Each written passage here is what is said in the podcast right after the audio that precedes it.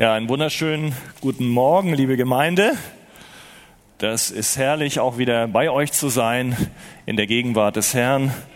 Und wir wollen heute auch Fortsetzung machen mit unserer Predigtreihe über die Psalmen. Wer von euch da war, der weiß, da haben wir vor zwei Wochen mit begonnen. Da hat der Andi über Psalm 139 gesprochen. Und dann haben wir eine wunderbare Predigt über Psalm 1 gehört. Das war letzten Sonntag. Und heute hören wir etwas über Psalm 13. Und der gehört zur sogenannten Gruppe der Klagepsalmen. Und warum das so ist, das werden wir gleich merken, wenn wir ihn lesen. Lasst uns doch gerne gemeinsam aufstehen und wollen dann gemeinsam Psalm 13 lesen. Dem Vorsänger ein Psalm Davids. Wie lange, o oh Herr, willst du mich ganz vergessen? Wie lange verbirgst du dein Angesicht vor mir? Wie lange soll ich Sorgen hegen in meiner Seele, Kummer in meinem Herzen tragen Tag für Tag? Wie lange soll mein Feind sich über mich erheben? Schau her und erhöre mich, o Herr mein Gott. Erleuchte meine Augen, dass ich nicht in den Todesschlaf versinke, dass mein Feind nicht sagen kann, ich habe ihn überwältigt, und meine Widersacher nicht frohlocken, weil ich wanke. Ich aber vertraue auf deine Gnade. Mein Herz soll frohlocken in deinem Heil. Ich will dem Herrn singen, weil er mir wohl getan hat. Amen.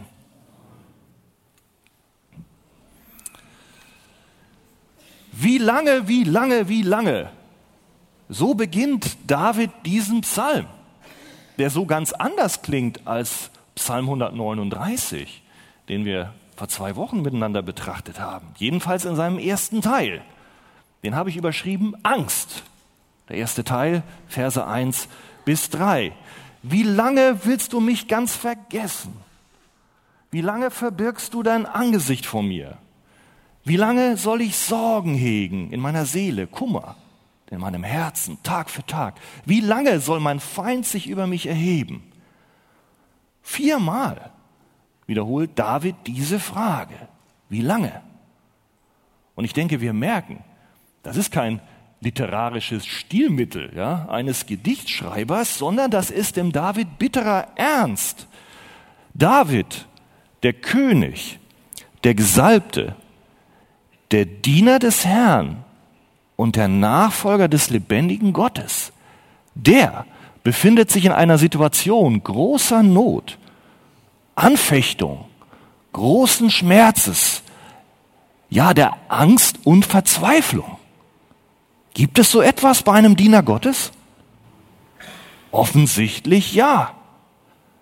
Was in dieser Situation konkreter alles auf den David einprasselt und einwirkt, das bleibt ein Stück offen.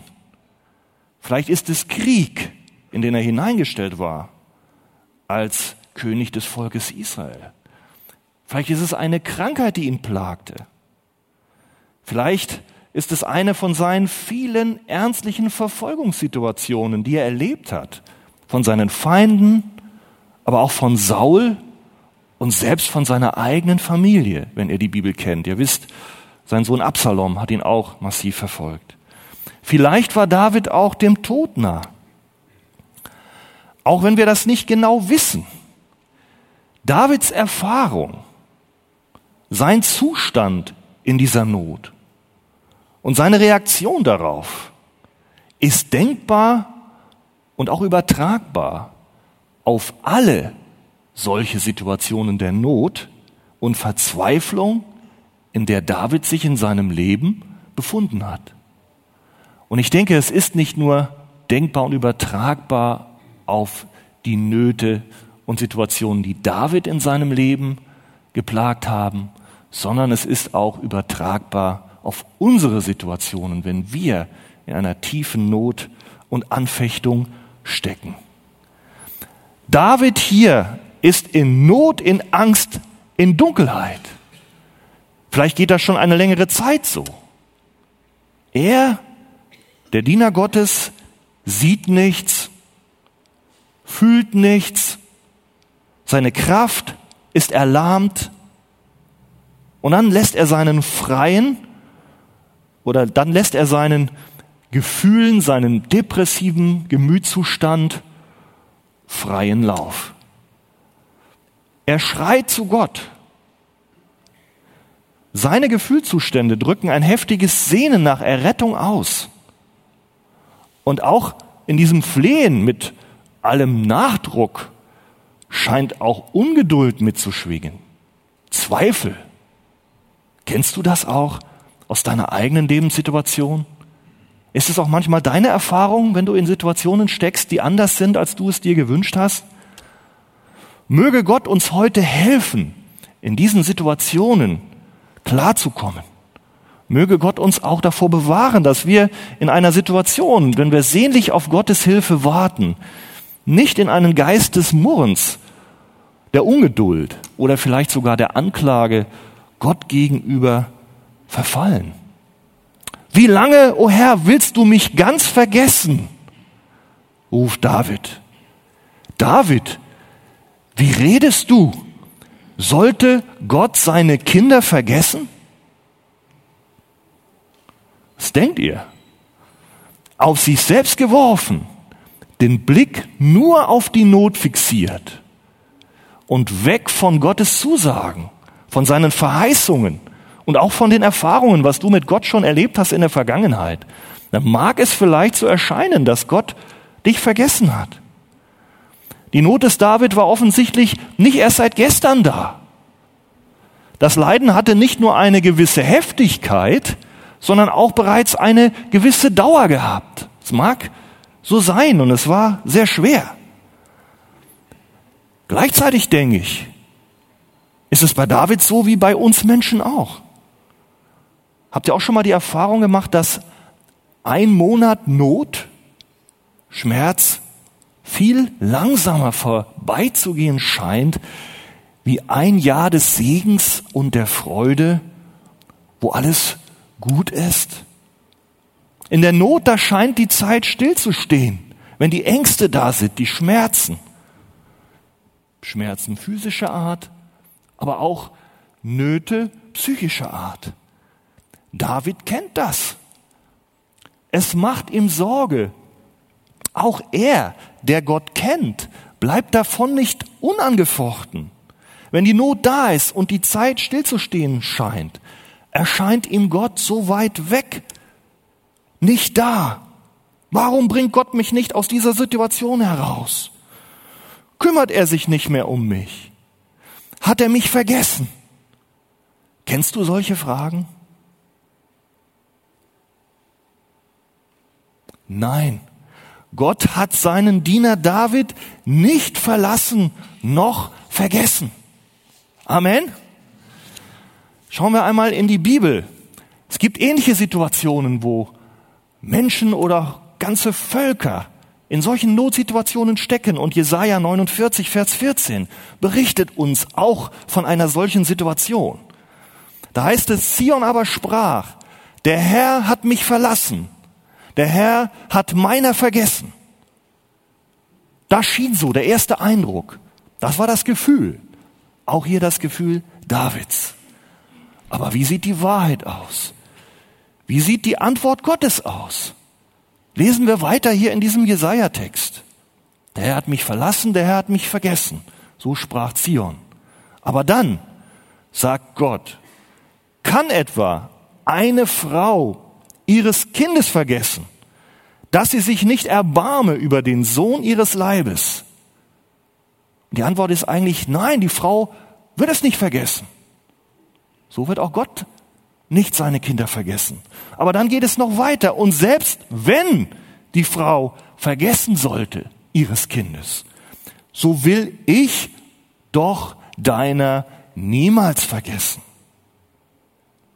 Siehe, in meine beiden Handflächen habe ich dich eingezeichnet. Deine Mauern, das meint Jerusalem, oder deine Situation ist beständig vor mir. Das ist die Wahrheit. Gott hat den David nicht vergessen. Auch nicht in dieser Situation der Not. Alles andere ist Lüge.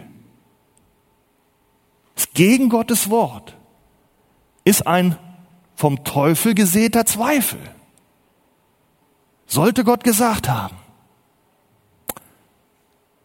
Wenn du geplagt hast in solchen, geplagt wirst in solchen Situationen, höre nicht das auf das, was dein Gefühl oder der Teufel dir einreden, scheuche solche Gedanken vielmehr hinweg, sondern schau. Und wir sehen, David hat es auch so gemacht. Geh ins Gebet und schaue und höre darauf, was Gott sagt.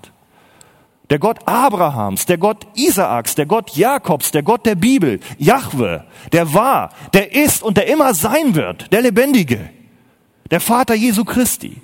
Was sagt er? Siehe, in meine beiden Handflächen habe ich dich eingezeichnet. Deine Mauern, dein Leben, deine Not steht beständig vor mir. Gott hat auch dich heute nicht vergessen.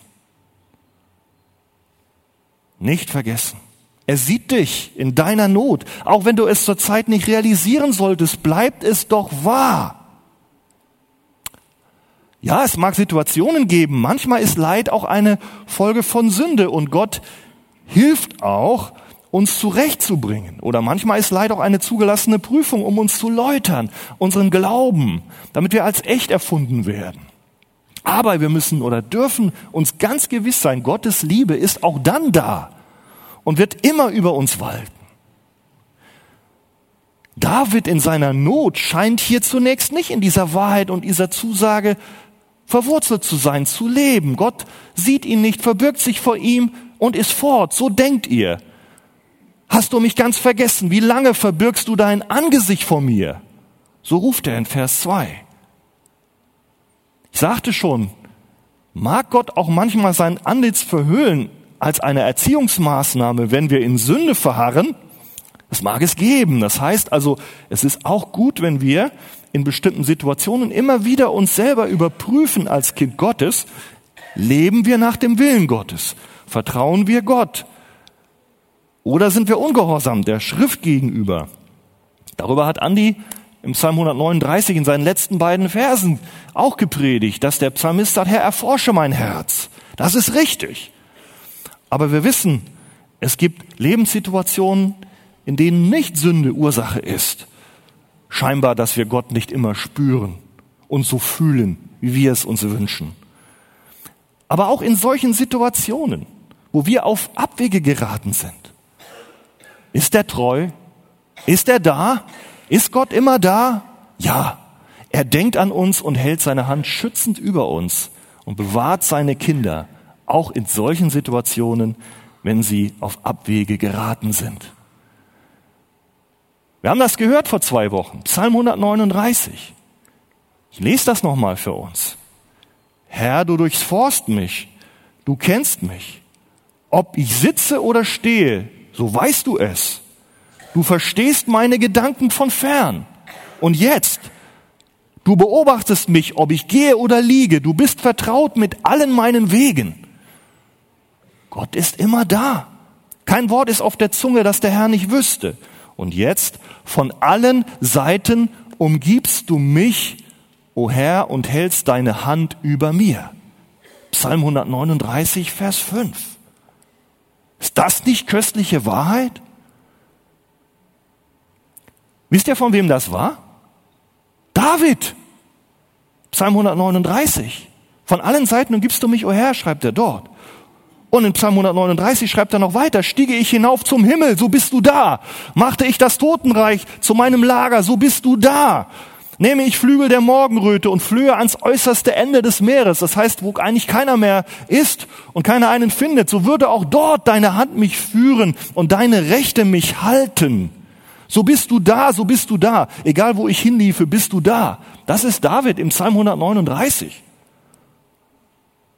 Und hier ist das der gleiche Mann? Der gleiche David? Oder hat die Bibel sich vertan und der Autor vom Psalm 139 ist gar nicht der wie vom Psalm 13? Haben wir einen Widerspruch? Was denkt ihr?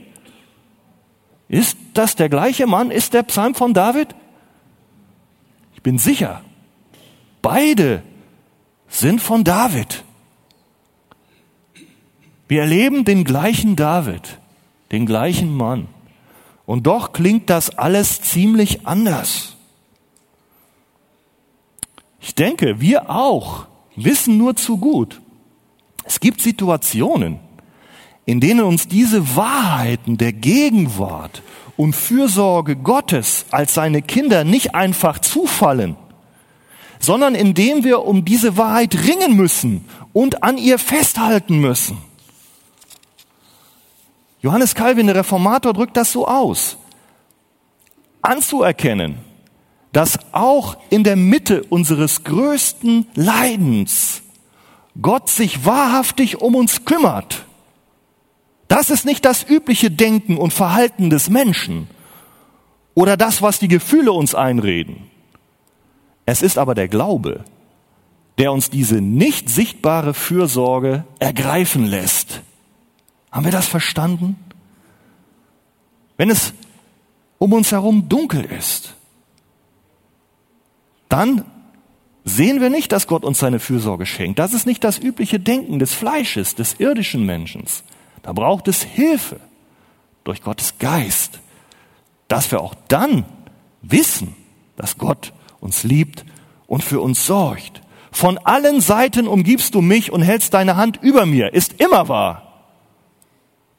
Aber es scheint uns in Zeiten der Anfechtung und Not durch die Finger zu rinnen.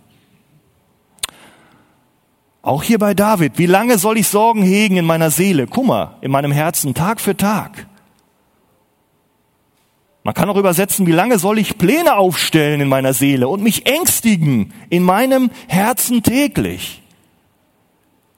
Das zeigt, dass David in diesen Nöten, wie geht er damit um? Er zergeht sich in sorgenvollen Überlegungen wegen seiner Nöte. Ich denke, tagelang hat er gegrübelt und bestimmt auch ganze Nächte wachgelegen, hat alle Situationen hin und her überlegt, alles durchgespielt, um seiner Situation entfliehen zu können.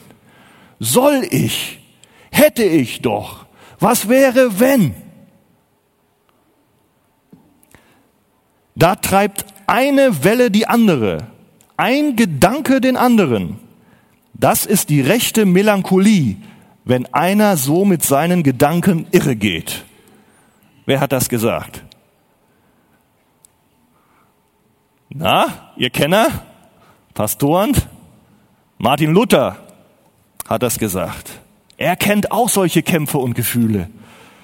Ein Gedanke verfolgt den anderen. Das ist eine Schwermut, die auf dir lastet, wenn einer so mit diesen Gedanken irre geht.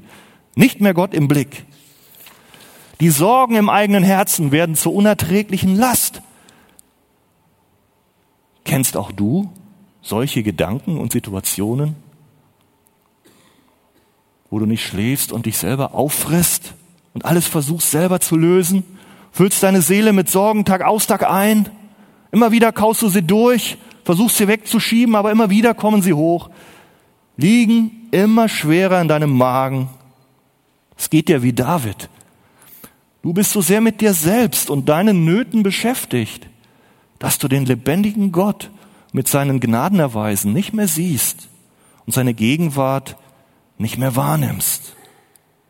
Ja, ich denke, wir stehen alle in dieser Not, dass wir als Menschen David nachahmen, wenn wir in Trübsal sind.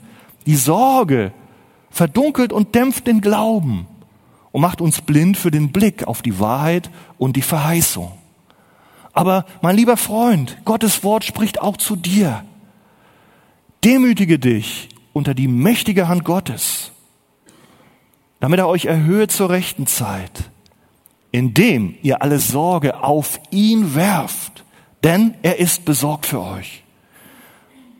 Jesus sagt auch, sorgt nicht um euer Leben, was ihr essen und auch was ihr anziehen sollt. Das Leben ist mehr als die Nahrung. Und wer ist unter euch, der seines Lebens Länge eine Spanne zusetzen könnte, wie sehr er sich auch darum sorgt? Und dann beschreibt er das von den Lilien, die Gott versorgt. Und darum sagt er auch zu dir und mir heute, euer himmlischer Vater weiß, dass ihr die Dinge bedürft. Irdische Dinge, aber auch geistliche Dinge. Trachtet zuerst nach dem Reich Gottes und nach seiner Gerechtigkeit. So wird euch alles andere zufallen.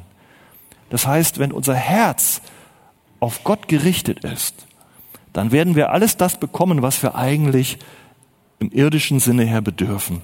David war noch nicht durchgedrungen zu diesem Punkt. Er sagte, wie lange soll mein Feind sich über mich erheben? Vielleicht kennst du auch solche Situationen. Deine Not ist durch Menschen verursacht, die dir nicht wohlgesonnen sind. David hatte Feinde, die ihm nach dem Leben trachteten, die sich nicht um Gott kümmerten, um die Gebote Gottes. Und wenn gottlose Menschen dann triumphieren, sie uns zu Unrecht verleumden oder Schaden zufügen und es ihnen dann dabei scheinbar noch sehr gut geht, dann kann uns das besonders mürbe und müde und ungeduldig machen. Habt ihr das schon erlebt? Dem Gottlosen geht's gut und du leidest? Wo ist Gott und warum lässt er das zu? Warum macht er dem Treiben dieses Widerspenstigen kein Ende? Herr, willst du mich ganz vergessen? Viermal mit großer Intensität und in voller Länge, ja, schreit und klagt der Psalmist David seine Nöte hinaus. Und das ist nicht anders oft wie bei uns heute auch. Wenn es uns gut geht, nehmen wir das gerne an, selbstverständlich, und dann danken wir dafür, wenn es gut läuft, kurz. Aber wie schön wäre es, wenn auch wir unsere Herzen auf die vielfältigen Gnadenerweise Gottes richten und uns genauso lange mit einem intensiven Dank und Gotteslob beschäftigen, wie in Situationen der Not mit dem Flehen. Aber nun kommt die Wende. Punkt zwei: Gebet. Der erste, Angst. Dann Gebet. Vers vier: Schau her und erhöre mich, o Gott. O Herr, mein Gott, erleuchte meine Augen, dass ich nicht in den Todesschlaf versinke, dass mein Feind nicht sagen kann, ich habe ihn überwältigt und meine Widersacher nicht frohlocken. Jetzt aber hebt David seine Augen auf, weg von der Not, weg vom Blick auf die Feinde wie das Kaninchen auf die Schlange. Er hebt seine Augen auf zum Vater im Himmel, von dem die Hilfe kommt. Ist das gut? Das ist sehr gut. David sucht geistlichen Blickkontakt. In deinem Licht Gottes Licht, sehen wir das Licht. Das heißt, wenn wir nicht uns Gott zuwenden, bleiben wir in der Finsternis. David betet. Und nun wird es eine Wendung geben. Vom Gnadenthron Gottes strömt dem David neue Kraft und Hoffnung zu. Von dort wird der Verzweiflung begegnet, von dem Gnadenthron Gottes. Und von dort wird der Verzweiflung der Todesstoß versetzt. Wer hat das gesagt? Ihr seid doch alle Luther nicht. Nein, es war Spurgeon. Jetzt haben wir sie fast alle durch. Calvin, Spurgeon, Luther. Also, im Gebet vom Gnadenthron Gottes strömt neue Kraft hinzu. Von dort wird der Verzweiflung begegnet und der Todesstoß versetzt. Finde ich schön. David ruft zu seinem Herrn, zu Yahweh, dem lebendigen Gott, das ist unser Gott, Yahweh. Der möge auf ihn schauen, sein Elend sehen und mit seiner Gnade darauf antworten und ihm in seiner Hilflosigkeit, der völlig aufgeschmissen ist, begegnen. Ist das trostreich, auch für dich und mich, dass wir, wenn wir am Ende sind, immer wieder Zuflucht nehmen können zu diesem lebendigen Gott, der uns liebt und der durch seinen Sohn Jesus Christus einen ewigen Bund der Gnade beschlossen und gestiftet hat, der seinen Kindern zugute kommt? Im Gebet können auch wir, du und ich, eine Wendung erleben, wenn wir verzweifelt sind. Vielleicht sagst du, na, das wird bei mir nicht funktionieren, ich bin ja voller Furcht und Zweifel. Gott wird mich nicht erhören. Aber als David sich hier niederkniete zum Gebet, da war er auch voller Furcht und Zweifel. Und dann erfährt er eine Veränderung. Während er da betet und fleht, merken wir richtig, da legt sich seine Erregung. Die Nebel zerstreuen sich. Die Ruhe kehrt zurück. Der Glaube bricht wieder hervor, wie die Sonne aufgeht morgens ja, auch heute habe ich das gesehen. Wir wohnen ja auf dem Lande. Da kann man auf Wiesen gucken. Und wenn die Nacht kalt ist, dann merken wir, die Sonne geht auf. Man sieht ein bisschen Licht, aber am Anfang ist noch alles neblig. Aber nach einer halben Stunde oder nach einer Stunde hat die Sonne den Nebel vertrieben. Dann strahlt und leuchtet die Sonne.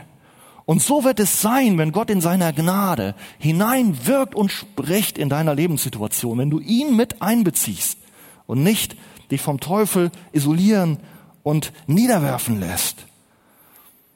Das Gebet reinigt. Gebet hilft, die trüben Stimmungen zu vertreiben.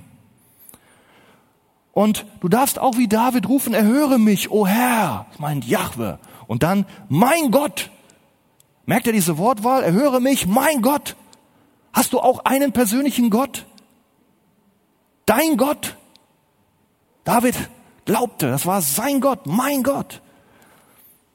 Und auch wenn dieser Gott in seiner Weisheit und Liebe unseren irdischen Erwartungen nicht immer entsprechen mag, ist er und bleibt er doch unser Gott, der immer da ist, in allen Sorgen und Anfechtungen und Nöten, die wir in dieser gefallenen Welt erleben. Ja, diese Welt ist nicht der Himmel. Wir werden Nöte erleben. Dieses wie lange, dieser Schrei wird einmal aufhören. Gibt in der Offenbarung auch den Schrei, wie lange, wie lange. Das sind schon Leute, die schon hingeschlachtet wurden, verfolgte Christen. Nun sehen sie noch die Not und sagen, wie lange, wie lange. Und es wird einen Tag geben, wo dieses wie lange einmal aufhören wird, wenn Jesus wiederkommen wird. Noch sind wir in diese Welt hineingestellt. Das ist nicht der Himmel. Wir leben manchmal so. Darum sind wir unzufrieden mit Lebenssituationen, weil wir nicht verstanden haben, hier ist ein Übergangsstadium, hier werden wir geheiligt und zubereitet. Hindurch. Dieses wie lange Geprüfung, die gilt bis zu unserem irdischen Ableben und unserem Tod. Und dann haben wir einen Eingang in eine bessere und eine ewige Welt, für die wir als Kinder Gottes bestimmt sind. Aber auch hier in solchen Stunden der Not dürfen wir vertrauen und unsere Augen richten auf die Herrlichkeit und Gegenwart Gottes. Unsere Augen, die vielleicht verdunkelt sein mögen. Und David, der ist sich da bewusst, er braucht Hilfe, um da rauszukommen. Und darum ruft er auch, Vers 4, erleuchte meine Augen, dass ich nicht im Todesschlaf versinke. Herr, erleuchte du meine Augen, dass ich dich wieder sehe. Dass mein Feind nicht sagen kann, ich habe ihn überwältigt und so weiter. Ich denke, das ist wichtig auch für uns. Herr, erleuchte auch meine Augen, dass ich meinen Gott auch wieder im Dunkeln sehen kann. Lass auch mein Auge meines geistlichen Verständnisses erleuchtet sein, dass ich den rechten Weg sehe und auf dem rechten Weg bleibe dass ich in der Wahrheit Gottes lebe. Lieber Freund, auch du und ich, wir brauchen gerade in den Stunden der Not und der Dunkelheit ganz besonders diese erleuchtende Kraft des Heiligen Geistes. Der wirkt und der uns dann wieder den Blick des Glaubens auf Gottes Wahrheit schenkt und kostbar macht oder ihn auch erhält, damit wir nicht in Verzweiflung und Hoffnungslosigkeit verfallen. In solchem Zustand ist es nur ein kurzer Schritt, dass wir völlig depressiv werden, uns von Gott verlassen fühlen und dem Tode nahe sind und uns nichts lieber wünschen, als zu vergehen. Aber wenn Gott uns rechtes Licht schenkt, dann werden wir erkennen, dass wir geliebt sind, dass Gott uns Fürsorge entgegenbringt. Und dann werden wir auch erkennen, dass es nicht die Gottlosen sind, die über uns triumphieren werden. Das ist eine weitere Not, die David ja hatte. Auch wenn sie Menschen jetzt noch so spotten, auch wenn sie jetzt scheinbar noch gutes Gelingen auf ihren Wegen haben, auch mit ihrem Bedrängen und Verleumden uns gegenüber scheinbar Erfolg haben und ungestraft davonkommen. Das ist heute nicht anders. David hat auch Feinde gehabt, aber ich habe auch mit Geschwistern in unserer Mitte auch Gespräche gehabt wo ich auch gemerkt habe, da sind Geschwister in Nöte, sie werden angeklagt, sie werden verleumdet am Arbeitsplatz. Ist alles unsicher. Letztlich ist es, weil sie wie, wie, wie ein Christ handeln und leben. Aber es wird einmal eine andere Zeit sein. Da wird es genau umgekehrt sein. Wenn zusammengezählt wird und abgerechnet wird, dann wird es anders aussehen. Dann werden die Feinde Gottes wehklagen und heulen über das, was sie getan haben und was sie auch dafür erwartet. Am Ende, sehen wir auch in der Offenbarung, werden die Rollen vertauscht sein. Da wird Schmach und Verachtung sich nicht länger über die Kinder Gottes ergießen, was auf dieser Erde der Fall sein wird. Denn Jesus sagt, haben sie mich verfolgt, so werden sie auch euch verfolgen. Sondern am Ende, da wird sich die Schmach über die Unbußfertigen und Feinde Gottes und auch die Feinde der Nachfolger Gottes ergießen. Darum tröste dich, indem du wie Asaf, Psalm 73, wenn wir diese Reihe nicht betrachten, auf das Ende schaust, auf das, was dir verheißen ist. Aber auch bereits jetzt, wenn du in dieser Not bist, dass andere Menschen dich plagen, darfst du zum lebendigen Gott und zu Jesus Christus flehen und fliehen und bitten, dass er dich vor deinem argen Feind bewahrt. Und da wird er dir auch dorthin durchhelfen. Manchmal mag es auch schwer sein. Manchmal mag es sogar das irdische Leben kosten, wenn wir an Christus festhalten und ihm vertrauen. Wir wissen das, weltweit sterben jährlich hunderttausend Menschen wegen ihres Glaubens. Aber die Realität sagt, fürchte dich nicht vor denen, die den Leib töten, die Seele aber nicht töten können, sondern fürchte dich vor dem, der Leib und Seele ins Verderben der Hölle stürzen kann. Das ist Gottes Wort. Wir sind für Gott ausgesondert. Du bist berufen, für Gott zu leben, in dieser Erde und auch in deinen Prioritäten. Und Gott ist treu, damit möchte ich uns auch trösten. Das sagt 1. Korinther 10. Gott ist treu. Er wird nicht zulassen, wenn du jetzt in einer Not steckst und du sagst, ich weiß nicht mehr ein noch aus. Es ist schon so lange. Deine Hoffnung ist nicht anderswo zu finden, außer bei Gott, außer bei Jesus. Aber du sollst wissen, Gott ist treu, der nicht zulassen wird, dass du über dein Vermögen versucht wirst, sondern zugleich mit der Versuchung auch den Ausgang schaffen wird, dass ihr sie ertragen könnt. Das ist die Wahrheit ergreife sie. Ich aber, jetzt sagt's David, kommt es. David ergreift. Punkt drei, Glaube. Angst, Gebet, Glaube. Ich aber vertraue auf deine Gnade. Mein Herz soll frohlocken in deinem Heil. Ich will dem Herrn singen, weil er mir wohlgetan hat. David kann jetzt wieder sehen. Richtig sehen. Das Gebet zu Gott und die Wirkung des Heiligen Geistes haben ihm die Augen für die Wahrheit geöffnet. Und nun sieht er die gleiche Situation ganz anders. Und auch seine Reaktion. Ich aber vertraue auf deine Gnade, mein Herz soll frohlocken. Welch ein Wandel. Im Gebet hat David sein tief bekümmertes Herz vor Gott ausgeschüttet und dort ist ihm der lebendige Gott vom Thron der Gnade begegnet. Und dabei ist äußerlich gesehen die Situation der Not noch nicht vorbei. Der Reformator Calvin sagt, obwohl David ernstlich geplagt ist und eine Vielzahl von Nöten ihn zur Verzweiflung drängen, erklärt David im Vertrauen auf Gott, ungeachtet dessen seine Entschlossenheit, sich fest auf die Gnade Gottes zu verlassen und auf die Hoffnung seines Heils zu stützen. Das erleben wir hier. Und das dürfen wir auch wissen. Gott ist immer da. Irgendwann wird die Not ein Ende haben. Irgendwann, spätestens dann, wenn du den Herrn siehst aber er ist immer da. Und auch wenn die äußere Not nicht vorbei sein mag, erlebt es David, dass er wieder fest wird, der schwankende Mann, den wir im Psalm 139 ganz anders gehört haben. Er wird fest, weil er sich in der Gnade und Treue Gottes birgt und ihr gewiss ist. Und ich möchte auch dich einladen. Schau einmal auf David. Er hat nicht auf sich vertraut, sein ganzes Leben lang nicht. Er hat seit seiner Jugend den lebendigen Gott zu seiner Burg und Zuflucht gemacht. Und du hast das doch auch. Wie oft hat Gott dir schon geholfen in all deinen Nöten? Bei David war es so. Er hat auf Gott geharrt, nicht auf sich selbst, in der Wüste, in den Höhlen, auf der Flucht vor den Feinden, im Kampf gegen wilde Tiere, ja selbst im Kampf gegen den übermächtigen Goliath. Kennt ihr die Geschichte? wo der große Goliath vor David stand. In welcher Kraft hat David den besiegt? Er sagt, wer ist dieser unbeschnittene Philister, dieser Goliath da, der es wagt, die Schlachtreihen, und jetzt kommt es, des lebendigen Gottes zu verhöhnen. Und dann sagt er auch, der Herr, der mich aus den Klauen des Löwen und aus den Händen des Bären errettet hat, der wird mich auch erretten aus der Hand dieses Philisters, dieses Goliath. Merkt ihr? Da ist die Hilfe. Nicht in seiner Kraft. Der kleine David, ein Junge. Der Goliath hat ihn ausgelacht und verspottet. Goliath war groß. Sehr groß. Alle fürchteten sich. 40 Tage erschien er vor dem Heer Israels und forderte sie raus. Und keiner wollte kämpfen, weil sie alle große Angst hatten. Aber David hatte und vertraute einem Gott, der weit größer war als dieser riesige Goliath, der ihm gegenüberstand. Welcher Goliath steht dir heute gegenüber in deinem Leben? Welche Not? Es ist dein Sohn, für den du lange betest, der sich noch nicht bekehrt hat. Es ist Krankheit, es sind es Schmerzen.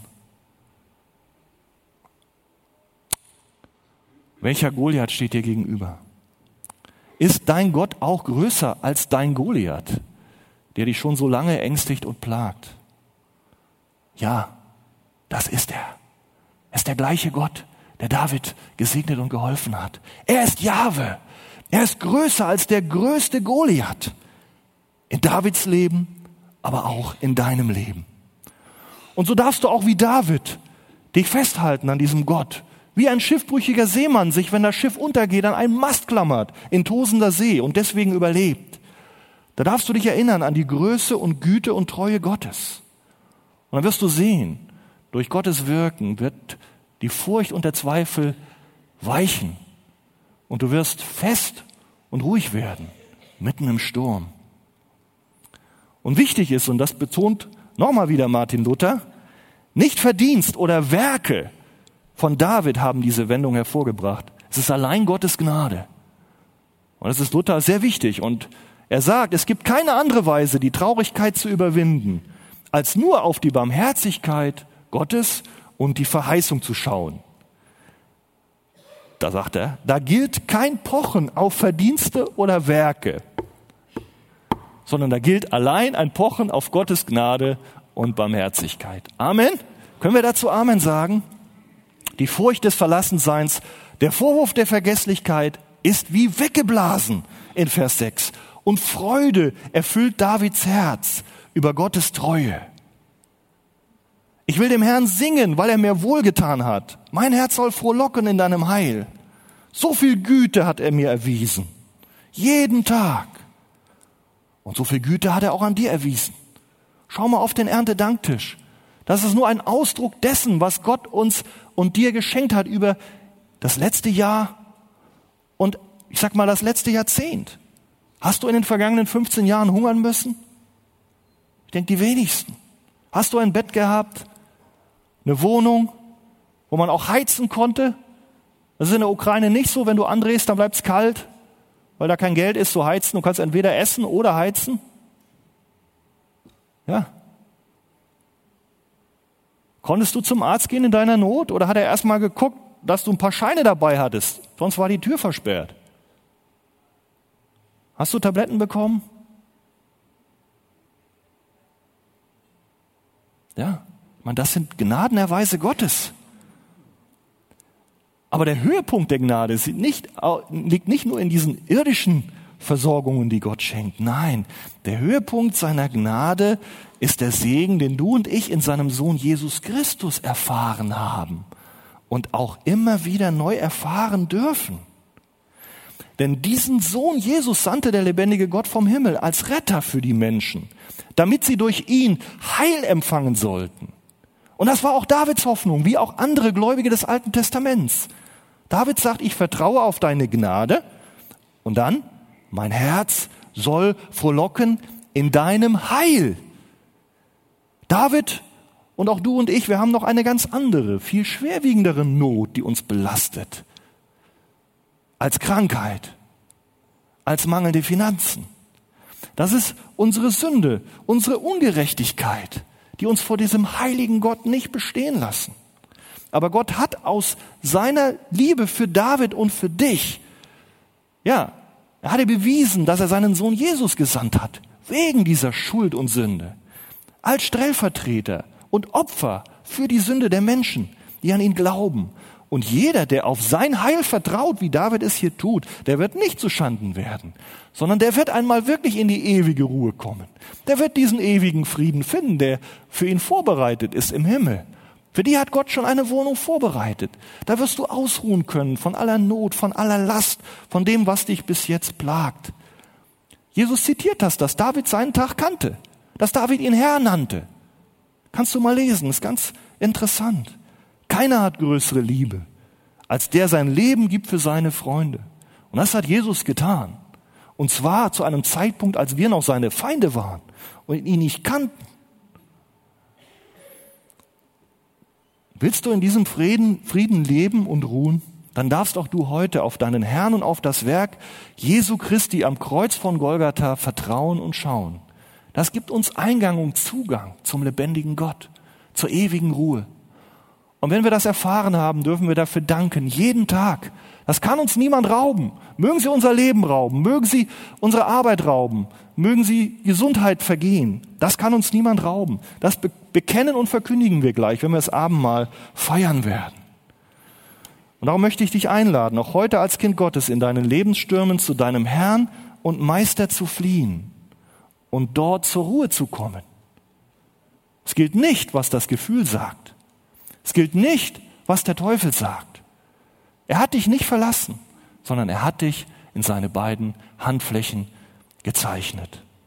Und darum darfst du zusammen mit David im Glauben auch heute ausrufen, ich will dem Herrn singen, dass er so wohl an mir getan hat. Amen.